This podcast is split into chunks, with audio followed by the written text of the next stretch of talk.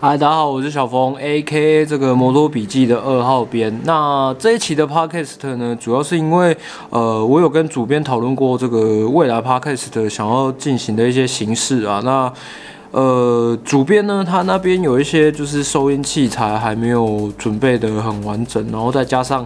呃，今天录制的时间是三月十五号。如果你没有看摩托笔记的粉砖的话，他那边又出了一点状况。我在想，他要录制，他可以录制的时间，时间应该会往后延啊。所以我就想说，我自己先呃来录一 part，先来垫个档这样子。那距离上次呢，我们 YouTube 的 MotoGP 级别的内容啊。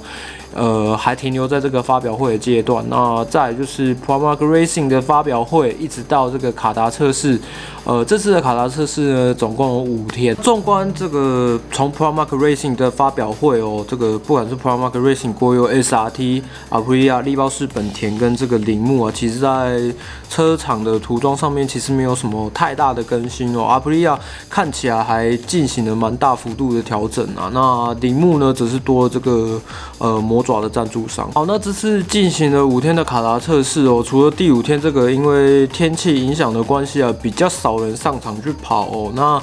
这次呢还蛮多亮点可以看的哦，毕竟去年没有在卡达这边比。这次卡达测试五天下来的综合成绩啊，呃，前十名里面呢有三台三叶，然后三台杜卡迪，一台阿普利亚跟一台力包氏本田。在这十名里面呢，前五名呢都打破了这个二零一九年哦小牛在排位赛所拿下杆位的成绩。好，那这五天呢，跑出最速的杜卡迪的 Jack Miller 啊，跑出一分五十三秒点一八三啊，现在目前是呃所有时段的场地记录的保持人。好，杜卡迪军团哦，非常可怕，像这个 Johann Zarco 创所他所创下来的这个场地的极速记录啊，时速三百五十七点六公里啊。因为去年二零二零赛季是不能开发新的引擎嘛，所以今年呢，其实各家车厂在空力套件上面呢，呃，费了不少苦心哦。其实，在测试这几天也拿了不少东西出来测试哦。像杜卡迪，呃，蛮多外国媒体就有拍到这他们的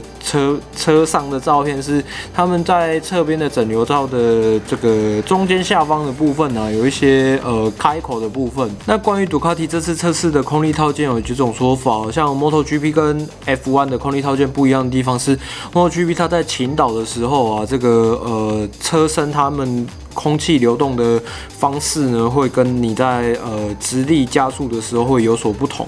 那呃一种说法是说，杜哈迪做的这些空力套件呢，有利于它在倾倒的时候，呃的地面效应呢，可以让轮胎更抓紧地面这样子。那有一种说法是说呢，他们可以集中气流到后面，就是我们之前讲过的那个呃怎么讲，帮助后轮散热的那个装置，那个勺子。如果大家还有印象的话。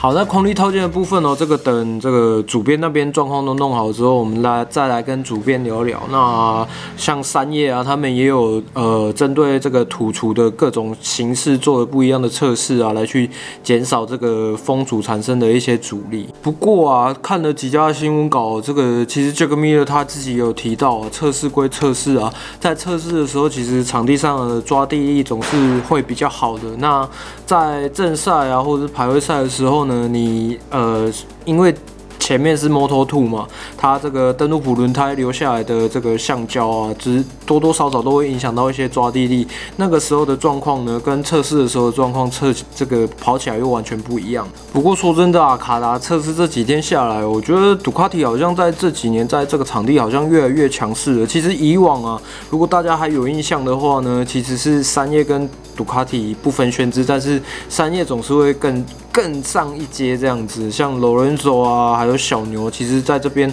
都有拿过不少次的这个分站冠军哦。那去年没有跑嘛？那去年之前的前两年呢，就是大家如果还有印象的话，就是 m a r k e s 跟 d o v i z i o 总是要站到最后一关才能够分出胜负。好，讲到力包氏本田啊，就不得不讲这个小一啊。小一在呃这几天的测试呢，可以看到它融入这个力包氏本田哦，适应的非常非常的快哦。怎么说呢？好，它在测试的第三天就跑出了最快的一分三五十三秒点八九九。那第四天呢是一分五十四秒点一零三。那大家有印象的话呢，呃，去年没有跑嘛，所以是二零一九年的时候，他在 KTM 时期的时候，呃，在排位赛的时候跑出来的秒数是多少呢？小一呢，在 KTM 时期二零一九年卡达站呢，他在 Q1 跑出来的是一分五十四秒点七四零。好，那各个车手在这五天哦做出来的平均圈数啊，其实我也有贴在这个摩托笔记的粉专上面的，因为以往推特都会有人做一些就是各呃。就是把所有的数据啊，就做一个平均这样子来看，说，诶，哪哪哪几位车手他们跑起来的圈数是比较稳定的。不过这个都要看，因为这毕竟是测试嘛。测试的话，你要看车厂他们在那一天。端出什么样的菜单让车手去跑？比方说，他们今天就是要做正赛模拟，所以他们可能准备了很多不一样条件的轮胎，然后或者是说不一样的车体的设计来下去跑呃长时间的圈数这样子。那针对这几天的测试，我自己看的重点大概就是这几样而已吧。那其实有一些车手访谈的部分呢，其实你在测试的这几天呢。接受媒体访问的时候，其实车手不会跟你讲太多东西的，因为毕竟赛季都还没有开始嘛。如果透露太多的话，让对手知道你们的进度的话，其实也不是太好的事情啦。好啦，接着呢，我们就等这个主编他自己把自己的那些东西都弄好之后呢，我们再来好好的跟他聊聊吧。